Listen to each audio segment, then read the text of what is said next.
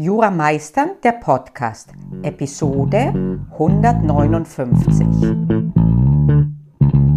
Einen wunderschönen guten Morgen.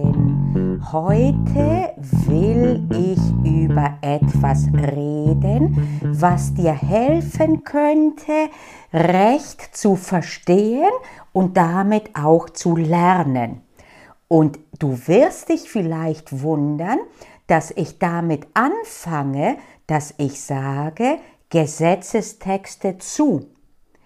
Das wundert dich sicherlich zu Recht, denn du hast bestimmt oft auch gehört, ein Blick ins Gesetz erleichtert die Rechtsfindung, arbeite immer nah am Gesetz.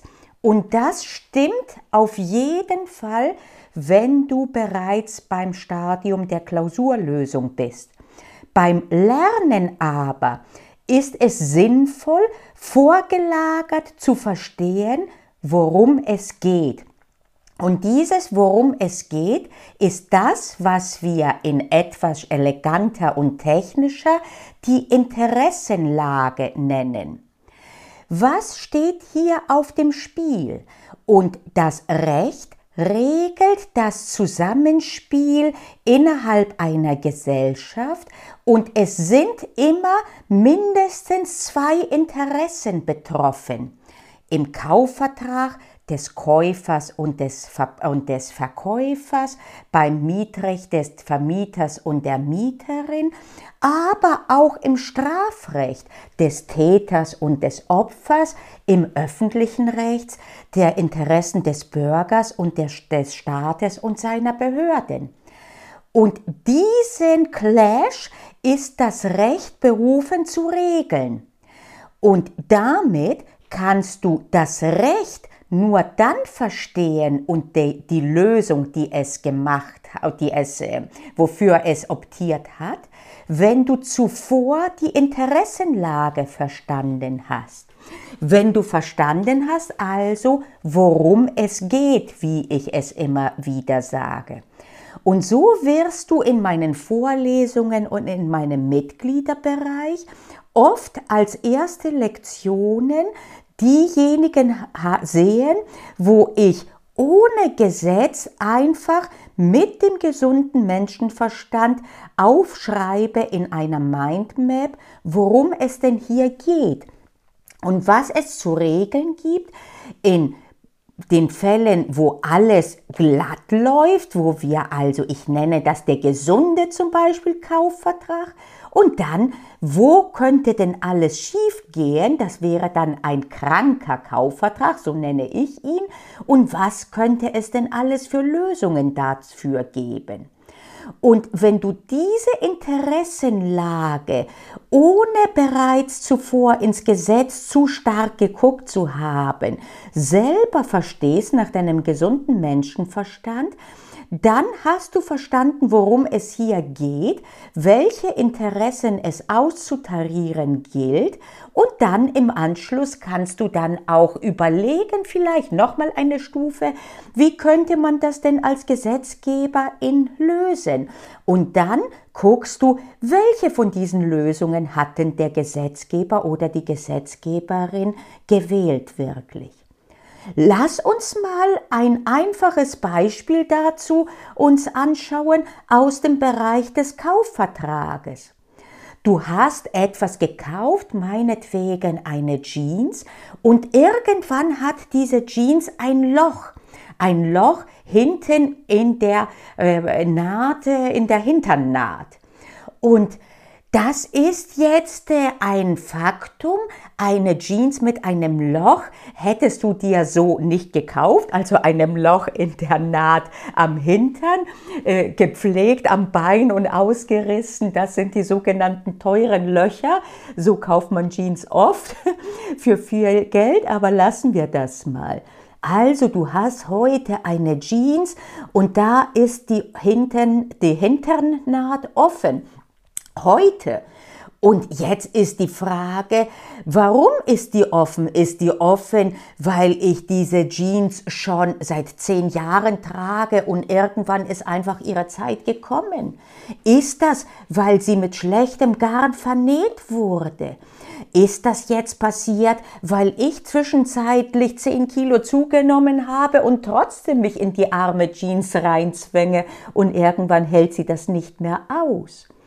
Und das kann, je nachdem, woran es liegt, sollte es doch wohl einen Unterschied geben im Hinblick darauf, wer das Risiko zu tragen hat. Was wäre das Risiko im Kaufvertrag? Mit anderen Worten, soll der Käufer eine neue Jeans bekommen dürfen? Was dann bedeutet allerdings, dass der Verkäufer dann für eine neue Jeans dann die Kosten tragen muss, ohne dass er neues Geld kriegt rein als neuen Kaufpreis. Und das wird wohl unterschiedlich sein. Wenn ich wirklich dann selber das verursacht habe, indem ich äh, mich in, so in die Jeans reingezwängt habe, dass selbst die qualitativste Jeans es nicht aushält, ist das denn dann sinnvoll, dass der Verkäufer dann das im Prinzip auszubaden hat? Umgekehrt allerdings, wenn die schlecht vernäht wurde, warum sollte dann der Käufer dann diese Jeans erlangt haben? Und dann kommt es natürlich sehr stark darauf an, auch wann ist denn jetzt diese Naht aufgeplatzt? Je näher das zum Kaufvertrag, desto mehr sollte das eine Verantwortlichkeit des Verkäufers sein. Ganz eindeutig, wenn die Naht schon aufgeplatzt war beim Verkauf, dann ist es ganz klar wie Kloßbrühe.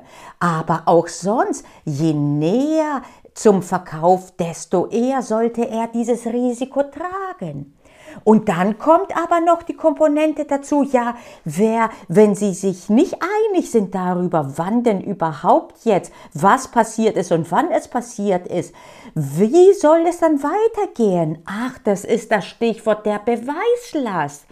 Okay, also halten wir fest, auf jeden Fall, wenn bereits beim Verkauf schon oder auch juristisch später, dass das der Gefahrübergang ist. Das Geschenk, diese Einzelheiten, die interessieren uns jetzt noch nicht. Es interessiert uns, dass wir zwei Interessen auszutarieren haben, beide grundsätzlich schützenswert und dass die Musik darin spielt schon oft zu erkennen, was denn jetzt wirklich passiert ist. Also Stichwort Beweislast. Wer sollte denn was beweisen? Und dann kann es sein, dass wir bestimmte KäuferInnen als besonders schützenswert erachten oder der Gesetzgeber. Stichwort Vermutung des Vorliegens schon bei, jetzt bin ich schon juristisch technisch bei Gefahrübergang. Aber das alles kann ich als erste Stufe erst als Herausforderungen entwickeln. Ich muss nicht so weit ziseliert reingehen bis zu den Begriffen Gefahrübergang. Dazu ist der Zeitpunkt gekommen, wenn ich reingucke ins Gesetz. Aber es ist sehr hilfreich, zuvor schon verstanden zu haben, dass nicht immer es als gerecht einem erscheint, dass die VerkäuferInnen noch einmal leisten müssen, dass der Zeitfaktor eine große Komponente ist und dass zumindest in unserem System es auch in der Regel einen Unterschied macht, ob wir einen B2C-Verkauf haben, ja oder nein. Und da gibt es unterschiedliche Möglichkeiten, wie das Gesetz dann darauf reagiert. Eine Sache mit dem Zeitfaktor ist zum Beispiel das Stichwort der Verjährung. Irgendwann, wenn lange genug Zeit verstrichen ist, dann sind Ansprüche unter Umständen Einrede behaftet.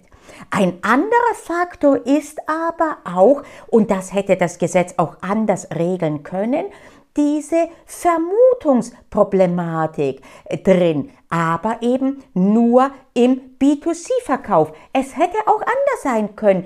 Das ist, das Gesetz hat aber entschieden, dass wir bei den normalen Beweislastregeln brauch, bleiben im B2B und im C2C und dass wir es nur anders regeln mit einer Vermutung im B2C. Und die war ursprünglich sechs Monate und jetzt ist sie zwölf Monate. Auch da siehst du, diese Regelungen, die sind nicht Gottes gegeben. Sie ergeben sich und sind durchaus auch anpassbar und wenn du allerdings die Problematik verstanden hast und die Möglichkeiten, wie man daran schrauben könnte, dann kannst du eher auch verstehen und lernen, die diejenige Variante, wofür der Gesetzgeber oder die Gesetzgeberin optiert hat, weil du eben das dann in einem sinnvollen Setting drin hast.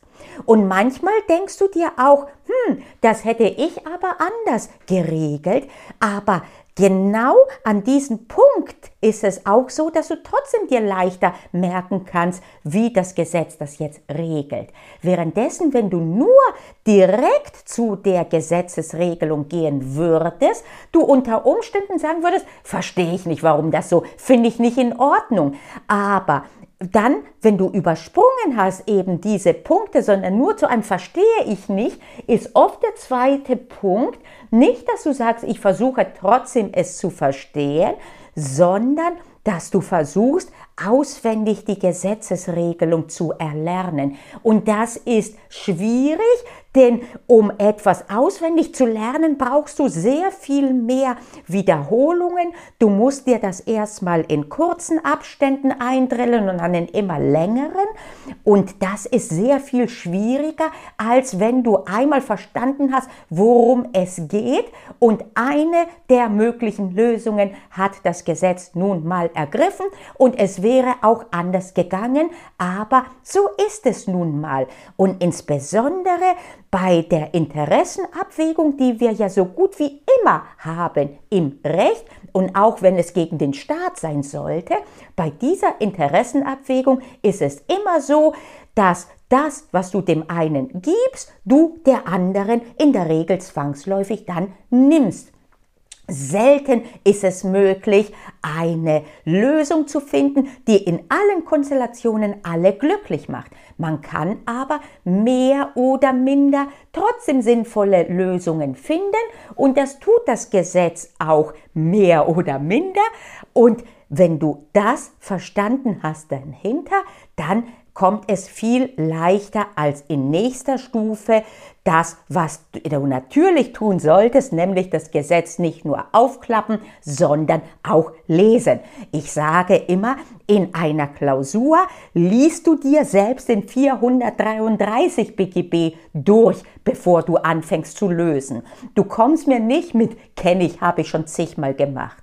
Das heißt, dieses Gesetz zu Mensch, gesunden Menschenverstand auf, das gilt anfangs und auch immer wieder mal, wenn man zurückkehrt, wenn man zu einem, einem Punkt bin, Moment verstehe ich nicht, kehrt man sinnvollerweise immer auf diesen Punkt zurück und versucht erstmal die Interessenlage zu verstehen und sich klar zu machen, welche Möglichkeiten denn das Gesetz überhaupt hatte oder hat.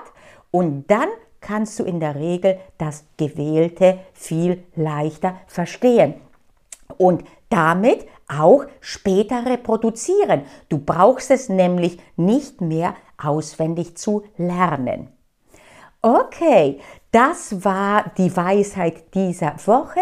Übrigens entstanden, das sind die besten Folgen, finde ich, die aus einem konkreten Impuls entstanden sind. Hier aus einem Input einer Studentin. Äh, und äh, das ist dann etwas, was ich für euch alle jetzt bereitstellen wollte. Und ich sage mal, danke fürs Zuhören und bis nächste Woche.